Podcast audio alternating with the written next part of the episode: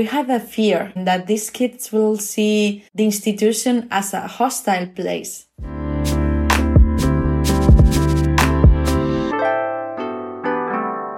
Hallo und herzlich willkommen zu einer neuen Folge Revision der Podcast, auch zu einer neuen Staffel. Unsere projektbegleitende Workshop-Reihe für die geförderten ProjektträgerInnen im Rahmen des Sonderprogramms Neustadt Kultur geht hiermit in die dritte Runde. Geladen sind als TeilnehmerInnen die Projektverantwortlichen der Themenausschreibung TA3, Young Experts und Co-Produktion. Mit wieder neuen internationalen Expertinnen möchten wir als Fonds Soziokultur für unsere Projektträger Vernetzung schaffen, Erfahrungsaustausch betreiben und gemeinsam neu denken und Neues lernen. Der Podcast dient als Zusammenfassung, als Rückschau oder auch als Erweiterung der Workshops, sowohl für die Teilnehmerinnen als auch für andere interessierte Zuhörer. Seid also gespannt auf fünf neue Podcasts im Gespräch mit den eingeladenen Gastsprechern der Season 3 von Revision dem Programm für die geförderten Projekte der Themenausschreibung TA3 Young Experts und Koproduktion. Das Workshop-Programm wurde entwickelt und wird geleitet von Apey Adikari und Andrea Geipel. Der Podcast zum Programm wird moderiert von uns Kolleginnen des Fonds Soziokultur. Mein Name ist Christine Johann Meyer und ich freue mich, dass ihr dabei seid.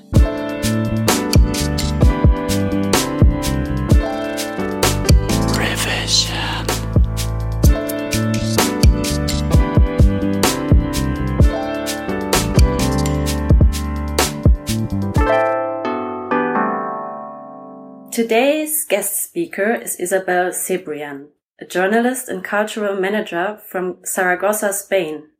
We talked about communities and in the detail about demystifying co-creation and co-production.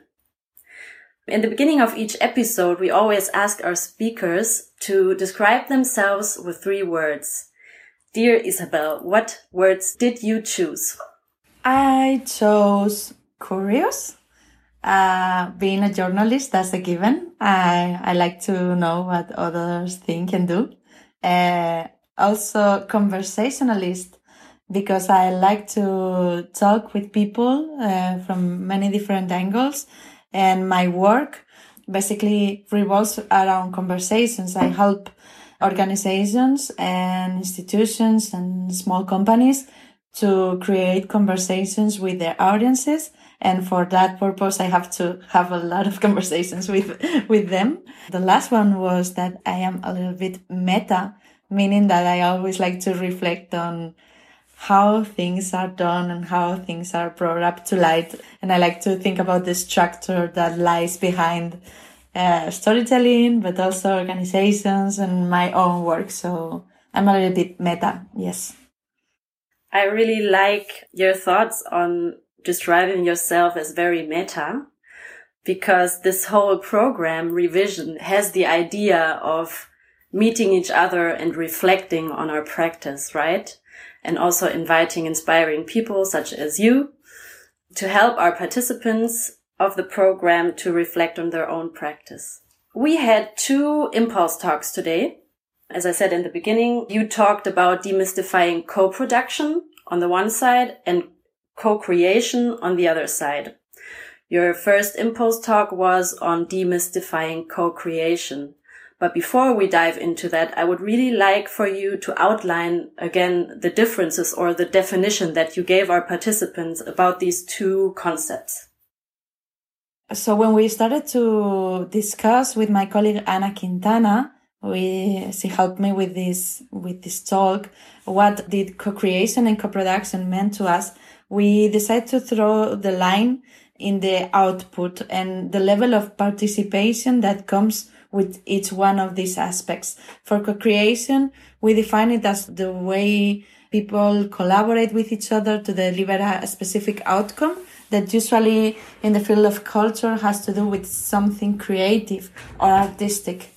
And for co-production, uh, we we define co-production projects as the ones in which the participants not only participate in the creative aspects of the activity, but also in the organizational ones. For example, deciding things like how the budget is allocated or what is the direction uh, or the goal that the project has.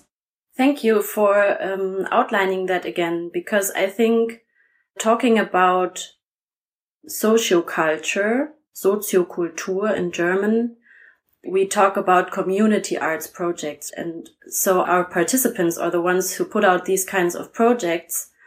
It would be very important for them to be clear, to differentiate those aspects of participation.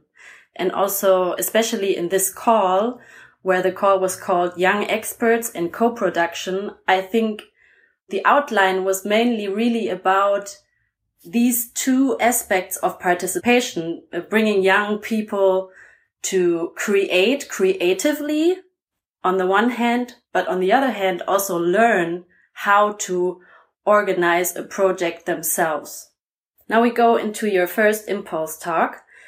It was about demystifying co-creation and more the details of that.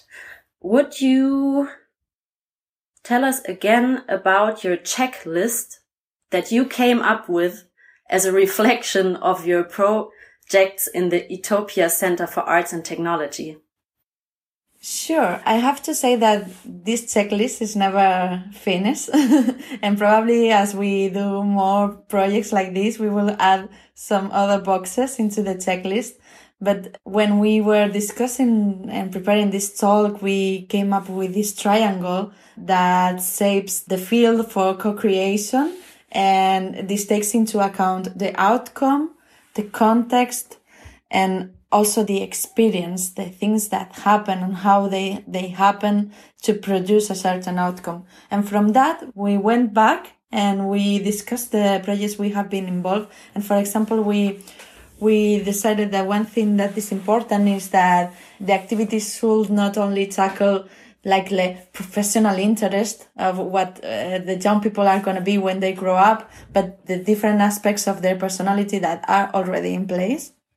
A second important point was how to help kids uh, and young people when we want them to make their own rules because of, of our society is not so open for for young people to to decide to, to take decisions and to fully participate. Neither is for adults, I, must say, but especially for young people, it's very difficult for them. So uh, in my checklist is do I have the the correct tool or the correct activity that will help us put in place the rules that we all agree with so we all feel safe in this space.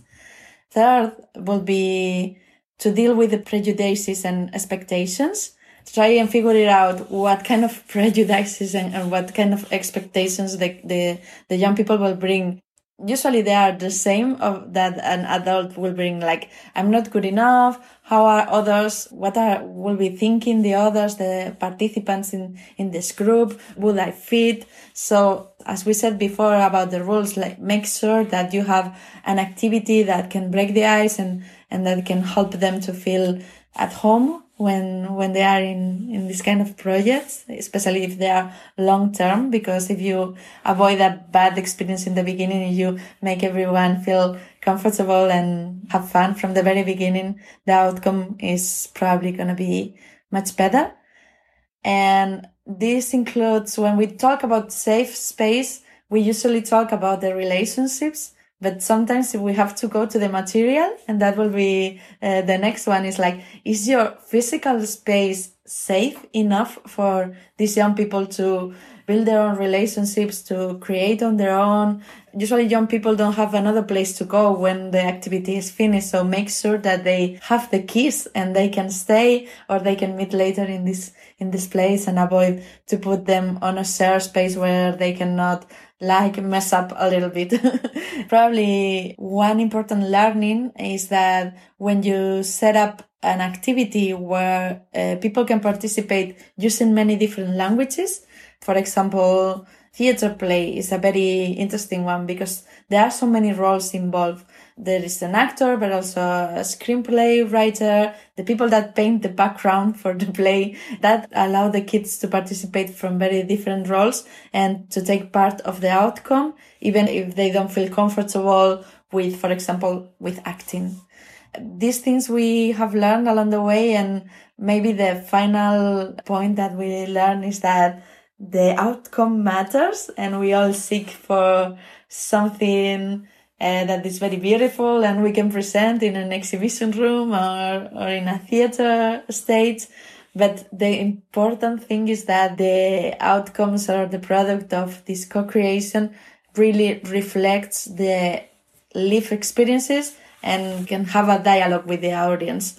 And these objects represent what happened, right? Because the, the important thing about a co-creation process is the process, not the production.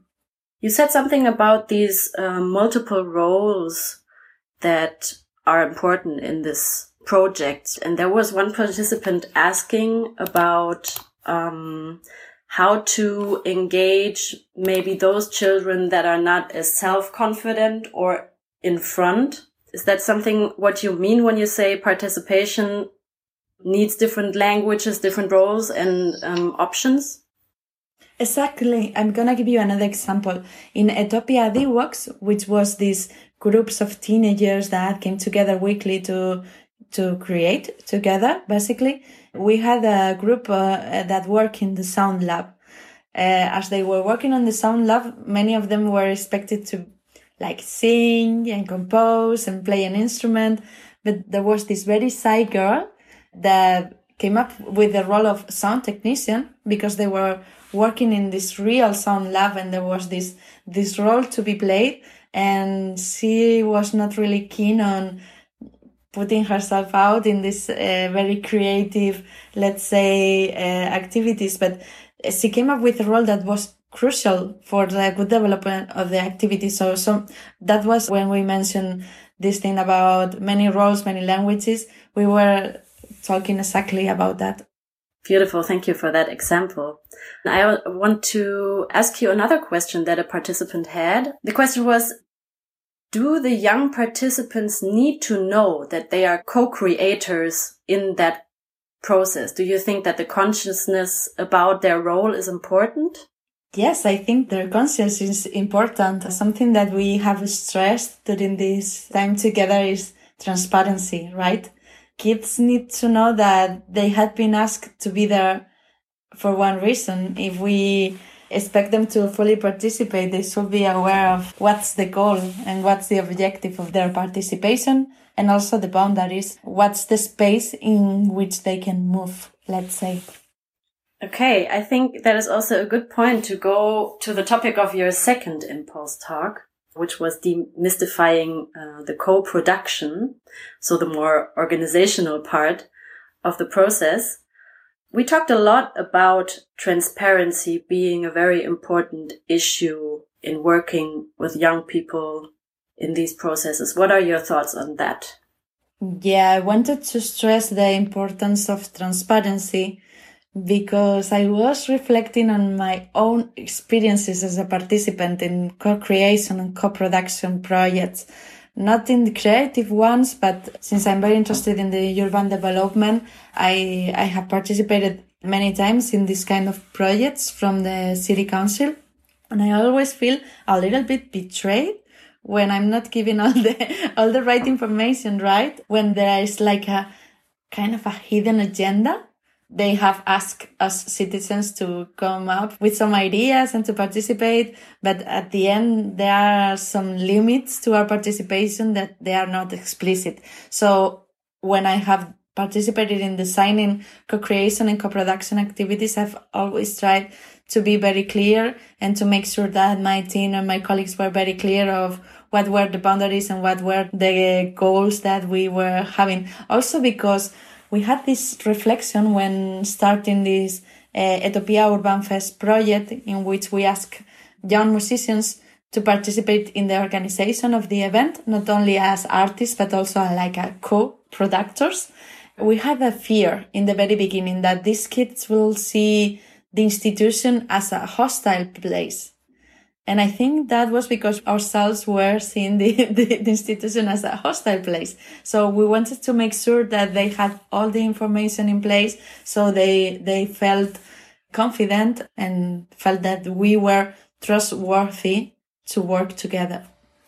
I really like the part about using transparency as a method of giving your participants, also your young participants confidence. And the other thing that I thought is also that it's an instrument of respect, right? Show them respect that they are themselves, even if they're young already human beings that have an opinion and bring something to the table that others can learn from. Yeah, exactly. Something that in my first contact with, with youngsters, with teenagers, I, I was fearing, you know, like they're not going to understand this. They're going to break things. Somebody asked that during, during our chat, like, aren't you afraid that they are to break things? Like, okay, how many times are you given something and you break it? That happens very, very rarely. So why do you think that because you are young, you're to break things more often or you're to be less careful? In my experience, they are extremely careful because they have been trusted with a, with a very, very good resource, something that they usually cannot access. The Sound Lab being a recurrent example in my talk, they were like feeling that this amazing space was to be cared and was to be honored, let's say. So I think that this is a, an element for trust and that you have to consider that working with young people is the same as working with adults. But maybe the only thing is that sometimes they need a little nudge in some directions or they need some tools that you as an adult have already learned along the years. And for them, these, these experiences are very early life experiences and, and they, they need your help. So we always say that we are facilitators because we want to facilitate the path to a certain goal. You said before, ask them about prejudices as an icebreaker. It can also be an icebreaker for trust if you share your prejudices or the points as an adult person that you are insecure about in that process, right? Yeah, I guess you're referring to this exercise we did with the kids in the in Etopia Kids uh, workshop in the summer camp. We asked them to draw each other uh, as a way exactly to show that we all see things in a certain way, we all bring things to the table, but at the end, our prejudices are based on false information or attitudes, and also uh, this icebreaker activity proved that at the end of the day, have a very kind regard to each other. So that was a, a good way to, to start our works, workshop, actually, yes. Let's talk about the more practical sides of a co-production. We had participants asking about the issue that many times uh, when projects are planned, that there are not enough resources, for example, for technology for all the children and you said something very nice about that, referring to it as more about the process than about the products that you have. But I really would like um, for you to say something about that again. Yes, they were sharing their experiences. Like, what what do I do if I cannot afford these tools? Or because I think that question was sparked by something I a provocation I used in in the second part of the of this uh, talk about setting up first class resources if you expect first class participation. And I was not referring to expensive tools, but matching the tools you have with the outcome you expect. If you only have paper and scissors, you cannot ask people to build uh, a church. I don't know. Uh, if you have uh, paper and scissors, then you have to use a lot of imagination to figure it out how to create something with the limited resources we have.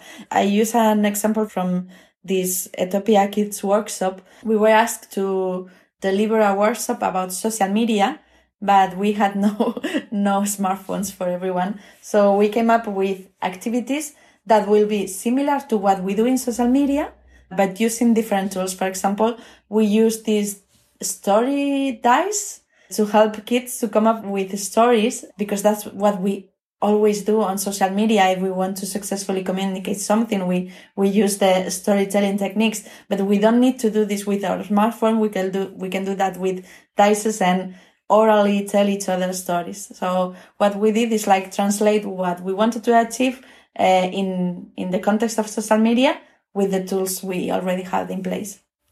I also wrote down, you said something so nice. You said, if money is an issue, use your imagination and figure it out and be transparent and realistic about the resources that you have because it is not about the resources. In the end, it is about the process. Exactly. In our, in our experience, it's about, uh, at the end of the day, what are the learnings? What is that we want them to learn specifically here?